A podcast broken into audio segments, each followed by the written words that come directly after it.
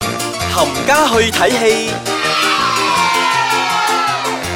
一個星期過咗去啦，咁上個星期同大家介紹咗三部電影，咁呢個星期都係一樣，要喺冚家去睇戲，為你介紹三部電影。我係小肥仔，我係飄紅。 做咩停咗？係好驚啊！因為今日講嗰啲電影都都都有兩部係比較驚慄嘅，嗯算唔算啊？算啦。嗱， OK，先第一先講一個比較歷史性啲嘅。係啦，嗱因為呢部 based on true story 係。啦，呢個電影咧就叫做 Babylon，唔係係唔係 Pavilion 啊。誒，唔好幫人打廣告啦你。巴比倫係咁誒，巴比倫咧其實係一個人物嚟嘅，咁 OK 佢嘅全名叫做 Henry Babylon 誒 Sherry，因為係法國嗰邊咧嗰啲 E 上邊有幾條嘢嗰啲咧，我唔係幾識讀 Oh。嘅，so 就我就對 Sherry。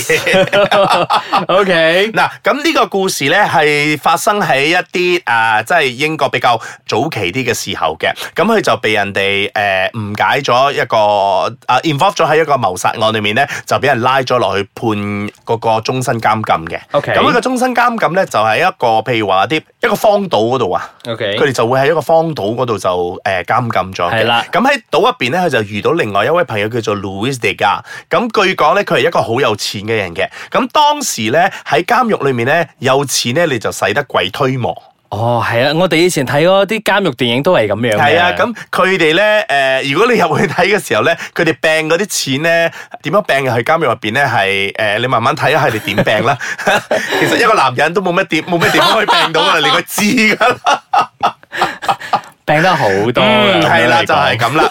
嗱，誒，故事咧係講緊佢哋兩個咧一齊點樣去逃獄， O K，點樣去離開呢一個地方嘅 OK。咁我就唔再講佢嘅故事嗰方面啦，因為咧呢部咧都係翻拍嚟嘅。喺啊誒一九七幾年嘅時候咧，啊一九八零年嘅時候咧，已經係曾經被人拍過咗噶啦。佢雖然係翻拍咧，但係 IMDB 都俾到七嘅喎，係都啊係啊係 O K 係啊，因為呢部電影誒大概兩小時入邊咧，真係會睇到呃誒飾演呢個誒 Papillon 呢個 Cherry Hunnam。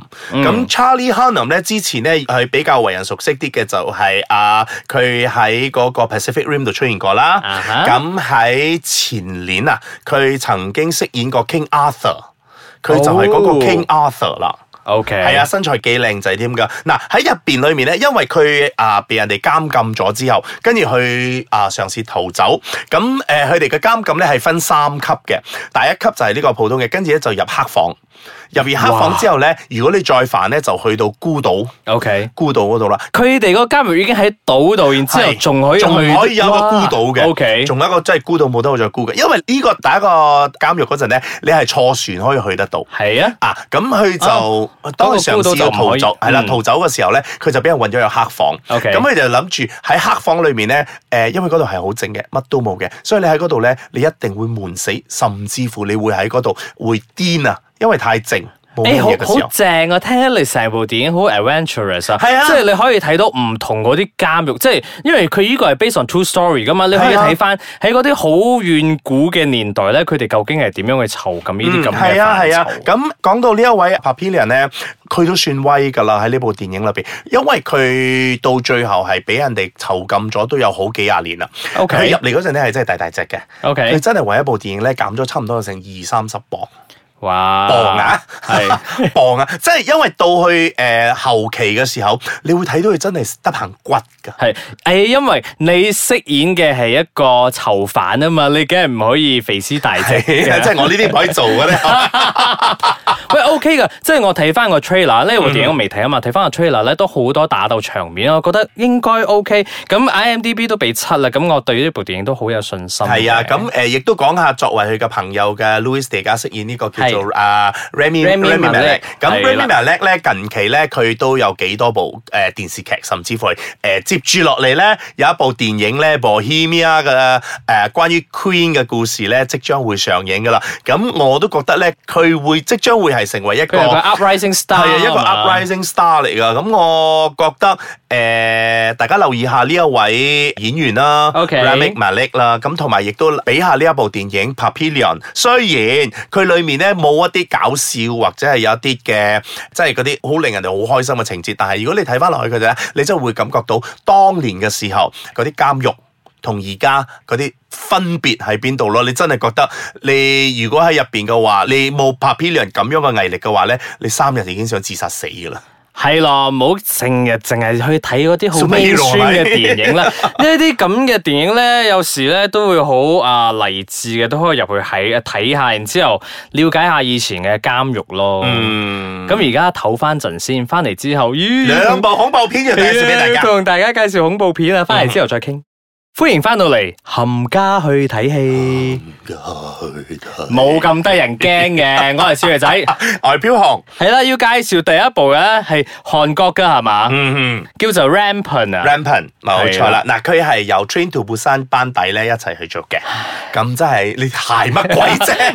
喂唔好意思，我我鞋你嘅錯，鞋好似係我鞋錯 point 咗添。誒，你嚟多次，誒，佢係由 Train to Busan 嘅製作班底做嘛？哇 呼！你呢啲咁嘅人真係冇賴佢真。 你快啲介紹翻呢部電影先。嗱，呢部電影咧係由誒、呃可以講係兩位男神啦，係係，男神主演嘅有張東健啦，同埋我都覺得我冇睇錯㗎啦，係真係佢啊。係張東健同埋誒袁彬上邊。啊，咁上邊之前誒啱啱上映咗個 The Negotiation 啦，係咁今次亦都係另一部叫做 The Rampant。咁呢部電影咧係屬於誒韓國比較誒、呃即係我哋嗰啲叫古裝啦。好少有啊！其實我頭先啊解釋翻先，我嗯鞋個 point 咧就係喺韓國古時代咧，突然之間就有隻怪獸出嚟啊！即係呢個咁嘅故事情節對我嚟講有少少唔成立啦。誒誒咁佢唔係怪獸，佢係故哦，事。佢唔係怪獸，佢係好似嗰啲喪屍係係啦，啦係。怪獸係之前另唔外好一意部思，嘅，係喪屍，即係喪屍由以前開始就已經有咗。係 啦，你點知啫？係咪？ 我唔知噶嘛，因為而家現代嗰啲喪屍成日都講係啲咩誒病毒啊，佢都係病毒咩佢都係病毒染出病嚟㗎變啊咩咩哦，OK OK OK，咁佢係病毒咁驗出嚟㗎，咁其實你都唔知道，其實而家社會裏面都有幾多個病菌喺度，你唔知啫嘛。 OK，所以點啊？你或一者介阿 b o 紹 n 呢部我啦哋出邊撳緊掣嗰個都係喪屍，你都未知。喂，冇禮貌啊！快啲咧介紹呢部電嗱哦影係先啦，，係真係講緊誒呢個古代嘅時候，咁阿元斌咧就飾演一個王子，佢啊王子嚟嘅，咁佢就被佢阿爹派開出。巡咁佢就翻緊去工嘅時候咧，佢就發覺咗有一啲村咧已經開始係冇人，甚至乎係真係誒、呃、嗯變又死城咗啦係啦，又變得死城噶啦。咁啊鄭痛姐應該就係做忠臣啦，係嘛？ 阿曾東姐咧係喺宮入邊嘅一個 奸臣。 Sorry，東健兄，估唔到你咁耐冇拍戲，突然之間就好似佘詩曼咁樣做奸角啊！係因為咧，佢一路謀住呢一個皇位嘅，哦所以佢已經一早知道呢個病毒嘅存在，但係佢就用盡佢嘅所有能力咧，都係冚住咗呢單嘢。咁 OK 直至到呢個病毒咧就擴散咗，咁佢就諗住用佢嘅張良計去一次過剷滅咗呢一班嘅士口。咁當然有啲事情發生咗啦，係咁就令到佢冇咁順利嘅，但係佢都依然可以將到成個皇宮咧已經反轉晒㗎啦。係，但係個場面咧，應該係發展到佢係無法收拾嘅誒係一個啦係啦，地啊係步黃啦。花收拾嗰啲環境嚟㗎啦。嗱誒、如果大家諗住去睇翻一部好似《Train to Busan》咁由頭變變白白白到尾嘅咧，咁呢個咧就冇咁多啦。咁係佢嘛就啊冇啊係，佢亦都有誒、喪屍去追逐 OK，追逐嘅場面，但係就冇咁多，因為 OK 佢要交代好多啲人性嘅關係。即係都係，因為喺皇宮啊嘛，好似你頭先所講係啦要奪位嗰啲係啦，奪即權係嗰你啲睇咧。你你你你睇嗰啲偽乜鬼嗰啲咧，喺度點啊做嗰啲耍手勢啊，延禧攻略嗰啲呢咧呢呢啲嗰啲嘅時候咧，咁佢都要誒交代一啲 嘅喺宮入邊嗰啲人，延禧攻略加上 啊喪屍嗰個 element 喺入邊，咁你試下諗下啦，嗰啲 誒涼涼嘅時候，擰一 嗰啲幾好睇下 㗎。嗱 OK 其啊實呢部電影咧，我覺得誒佢有趣。咁你問我去係咪真係話到咁犀利咧？我係覺得娛樂性豐富啦，又唔係話 OK 真係話咩。 OK 始終我覺得古裝片咧係比較蝕底啲㗎啦。啊，因為唔知點解你一去到古裝片，你會覺得好似格格不入啊！你可能係冇咪？共鳴係啊。咪？你終於明到我頭先一開始嗰陣個鞋嗰聲，其實就係我 imagine 唔到嗰個喪屍點樣要同古裝嗰啲拎埋一齊咯。嗯即係嗰個畫面就真係格格不入啦，但裏但面係都都有 OK 嘅，都好係啊，裏面有 entertaining 有好嘅。多嗰啲斬頭斬頸啊、飛箭入口哇，啊，唔知呢會唔會有 sense 啊呢呢咧？呢啲咁嘅畫面落去咧係 OK 嘅。哦，OK，嗯，咁如果大家啊真係中意睇啊喪屍嘅話咧，同埋睇下阿阿健哥咧，好耐冇見佢係啦，啊，好耐冇見啦，好久 Long 冇見 time 你咧， no see 係啦，大家就可以睇下呢一部電影叫做《Rampant》啦。系啦，咁最後一步要同大家介紹，我哋要快啲，因為出边有同事撩緊啦。唉有啊 I 撩 still see you，嗱，《I Still See You》咧呢部電影咧係講緊誒喺一個城市裏面咧誒、呃有一個核武啊爆咗之後咧，佢就將嗰好個 nuclear 係啦，將好多人咧就拎走咗，即係就就啊係帶走咗，即係好似你睇 Avenger 嘅時候散場嗰啲咧，係突然之間冇晒咗啦係啱啦嗱，但係佢爆咗之後咧，佢有一啲殘留嘅畫面喺呢度，係即係在生嗰啲人咧，你仲會見到佢會不停喺度出現，但係你一掂佢咧，佢就散咗噶啦。哇，好好懸疑係係係啊！好懸疑嘅，因為開場嘅時候咧，啊由 Bella Thorne 飾演嘅 Veronica 嘅時候咧嗯，佢、就一路見到有一個人喺佢嘅啊廁所度出現，係咁佢就一路想知道究竟呢個人係誒咩動機，點解會喺屋企出係咯，現？點解一直要跟住佢係啦，咧？點解一直跟住佢啦？咁誒查下查下之後咧，佢先發覺咧，原來佢係誒一個一個兇手嚟㗎一個兇手啊嚟嘅連。環殺手係嘛？係啦，一個兇手嚟嘅。咁究竟點解佢會一路追住 Bella Thorne 去殺佢嘅話咧？咁就大你家唔可可以以講啦，係嘛？係啦，大家可以睇下呢部電 影嘅。咁其實佢唔難估噶啦，你睇落去嘅時候咧，你已經知道咗個故事大概發展到係 OK 點嘅。咁裏面咧有位男士咧叫做阿、Richard Richard Harmon。 ，Richard 係啊，咁啊，Richard Harmon 咧之前咧都可以喺好多戲嗰度出現過㗎，譬如話 Adeline 啦。Age of 啊 Adeline 啦，啊呢、個我都幾中意㗎，同埋就 Hello 啊呢啲戲入邊咧，佢都出現過嘅。咁佢個樣咧，亦都我覺得有啲嗰啲三尖八角，但係 OK 佢又好睇嘅。係 喺呢部電影裏面咧，就一路啊協佢助，生得比較別致。